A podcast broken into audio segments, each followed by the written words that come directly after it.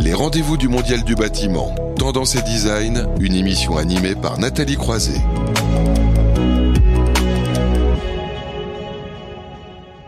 Et c'est donc euh, la dernière séquence de ce rendez-vous du Mondial du bâtiment consacré aux tendances et design. Euh, on aime parler d'architecture aussi dans cet événement, d'architecture d'intérieur.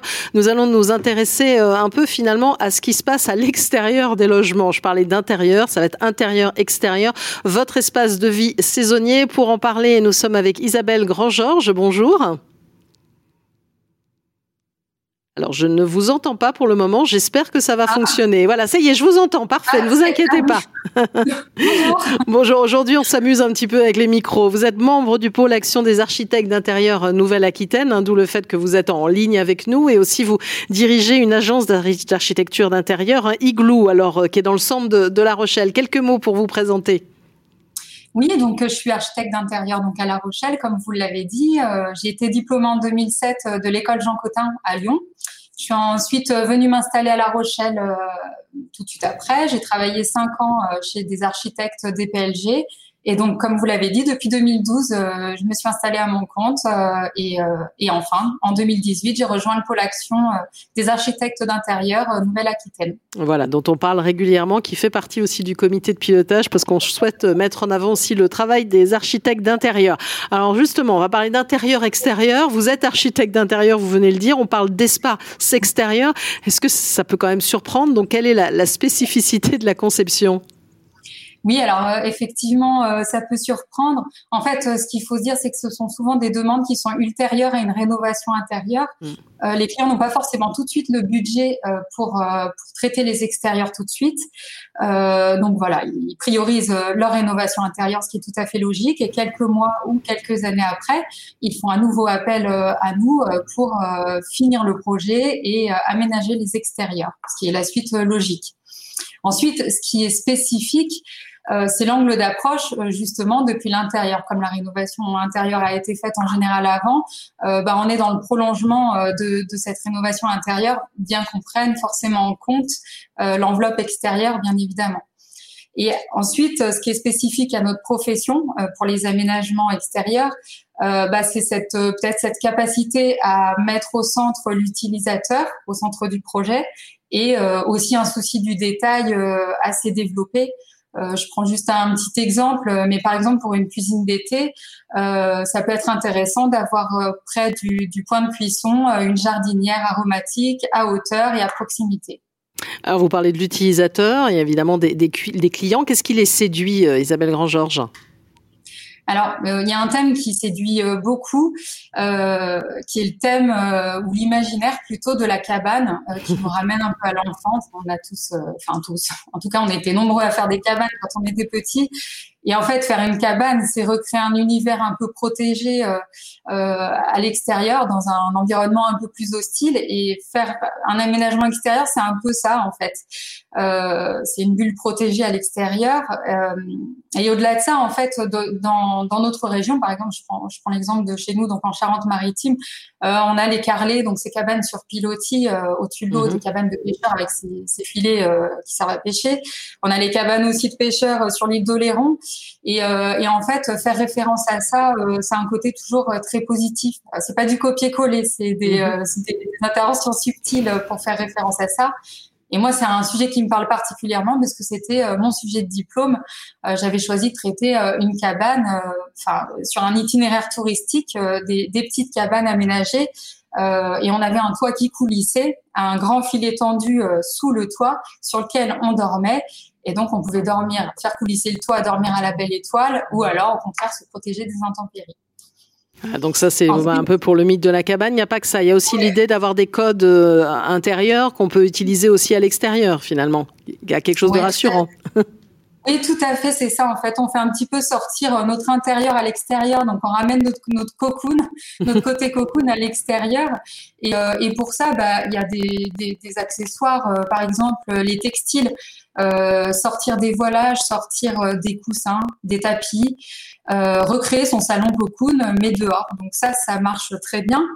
Et euh, ce qui marche bien aussi, c'est l'inverse en fait, c'est de faire rentrer euh, les codes de l'extérieur à l'intérieur. Alors c'est un aparté parce mhm. qu'on parle d'extérieur, mais euh, l'inverse marche bien. Et je prends juste un exemple d'un projet que j'ai réalisé, c'est de, de, faire rentrer en fait une cuisine d'extérieur à l'intérieur. Alors je mhm. m'explique. en fait, elle est conçue en lame de terrasse. c'est un agencement complètement lame de terrasse. Euh, dans un esprit complètement guinguette. Et c'était un centre de formation pour des euh, pour des avocats. Et ça a très très bien marché parce que du coup le lien entre l'intérieur et l'extérieur euh, se faisait tout naturellement. Donc là, on a bien compris l'exemple. Vous avez commencé à en parler de cette harmonie avec l'intérieur. Est-ce que vous avez quelques complément à apporter sur ce point avant qu'on passe à, à l'approche technique aussi? Oui, alors euh, bah, effectivement, euh, ce qui crée l'harmonie entre l'intérieur et l'extérieur, bah, c'est d'abord la cohérence architecturale. Hein. On est quand même architecte d'intérieur, donc on, on, a ce souci euh, d'être dans la continuité du style d'agencement. Et ça, ça passe par les matériaux, les codes couleurs, peut-être des motifs, et puis bah, le coup de crayon en fait hein, qu'on prolonge à l'extérieur. et tout ça dans le but d'éviter les effets de rupture et les frontières franches. Euh, et en fait, ça veut plus tellement dire euh, le lien euh, et l'harmonie entre les deux. Ça veut plus tellement dire créer des baies immenses comme on avait tendance à avoir dans les années 2000. Et en fait, je fais un lien un peu avec ce que vous disiez sur les rénovations énergétiques. Enfin, il y a un confort thermique qui fait qu'aujourd'hui, on n'ouvre plus plein ouest des immenses baies. voilà, il faut se protéger aussi. Donc, c'est plus tellement ça.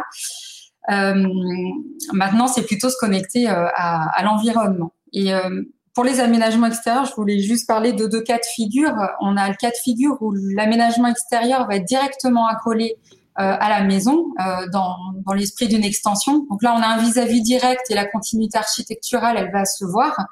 Et après, on a un deuxième cas de figure, plutôt dans l'esprit d'aménagement d'un kiosque, par exemple, euh, où on a ce petit espace aménagé qui est un peu plus loin dans le jardin, quand on a la chance mhm. d'avoir un jardin.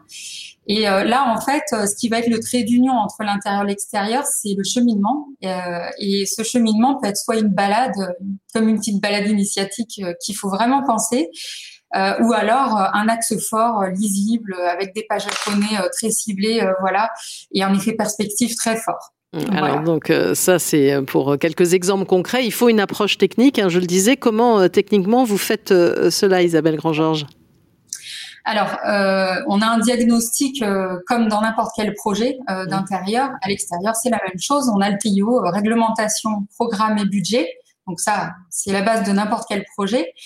Ensuite vient très rapidement la question des réseaux pour les mhm. extérieurs, parce qu'une demande très très fréquente, c'est d'installer un évier à l'extérieur. Alors amener l'eau, c'est jamais un problème. Par contre, l'évacuer, euh, c'en est souvent euh, un.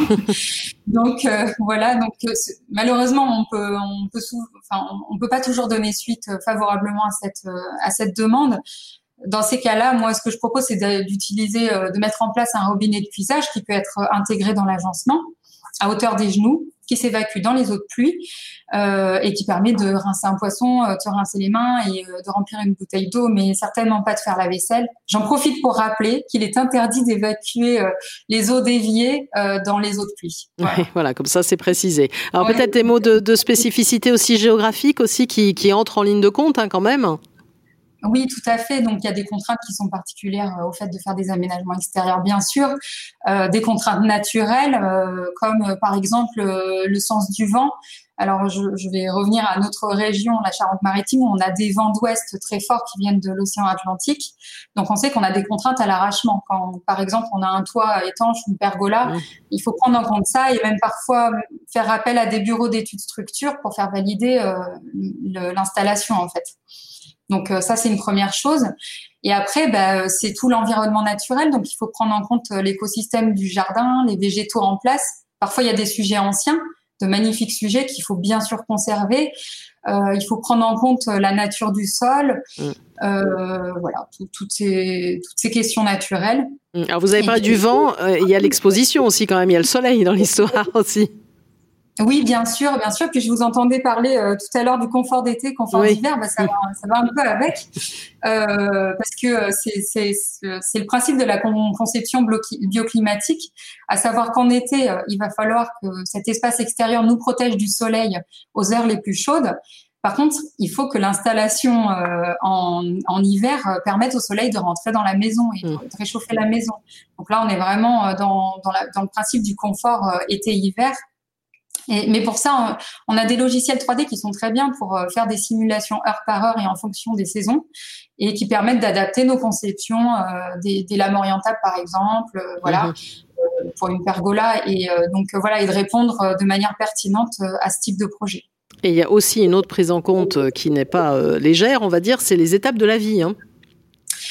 Ben oui, tout à fait, parce que ben déjà on va pas répondre de la même manière euh, pour des clients qui sont des jeunes installés sans enfants, ou avec enfants, ou personnes âgées, ou avec des handicaps divers. Enfin, chacun a ses particularités et le caractère, le caractère unique des personnes, c'est aussi tout l'intérêt de, de notre métier.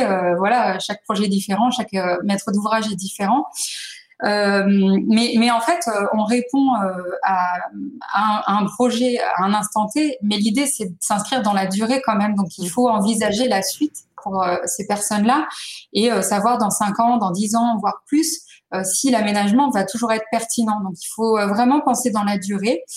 Et cette inscription dans la durée, elle va aussi dans le sens de penser aux saisons, aux années, et notamment à l'hivernage, par exemple. Est-ce qu'il euh, y a un endroit où on va pouvoir stocker euh, les coussins, certains des aménagements qui seraient plus fragiles, même si on adapte les matériaux bien sûr, et tout ça dans le sens d'aller euh, vers des, des, aménagements durables. Et, voilà, ça fait partie des problématiques actuelles. On est dans la durabilité. Alors on a bien balayé hein, ce sujet intérieur-extérieur. J'ai envie de vous poser en dernière question cette question-là. Est-ce que vous voyez une augmentation de la demande justement d'aménagement extérieur? Alors, euh, je, on a toujours ces demandes de départ, donc mm. euh, c'est-à-dire rénovation d'un côté et puis quelques temps après euh, la demande pour l'extérieur. Ça, c'est une réalité.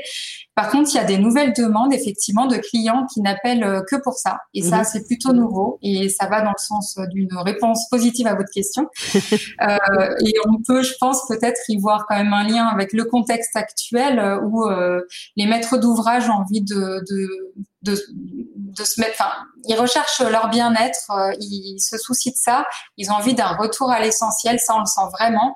Et ça, ça passe par une reconnexion à l'environnement et donc au jardin.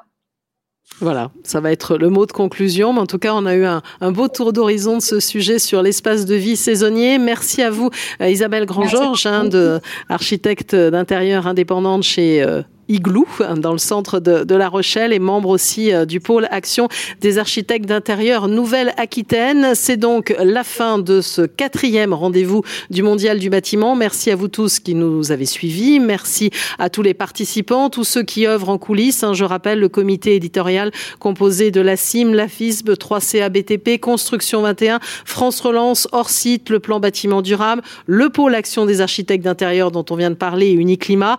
Un grand merci comme à chaque fois à Frédéric Sauer en particulier qui m'aide bien en coulisses à l'organisation de tout cet événement, à Jean Selville et à son équipe de CLC Communication, et puis aux équipes de Bâti Radio, puisqu'on est dans le studio de Bâti Radio, à la régie aussi qui était là euh, pendant toute cette matinée. Vous retrouverez évidemment la semaine prochaine sur le site de Bâti Radio le replay, mais aussi le podcast. Le prochain rendez-vous, on s'accorde une petite pause quand même, ça sera le live le vendredi 3 septembre pour la rentrée, avec une question qui risque de susciter susciter quelques réactions. La France se donne-t-elle les moyens de développer les énergies renouvelables dans les bâtiments? On marque donc une pause. Donc rendez-vous le 3 septembre. Merci à vous tous. Très bel après-midi et surtout très bel été. Les rendez-vous du Mondial du bâtiment en replay et podcast sur Bâti Radio vous donnent rendez-vous le mois prochain.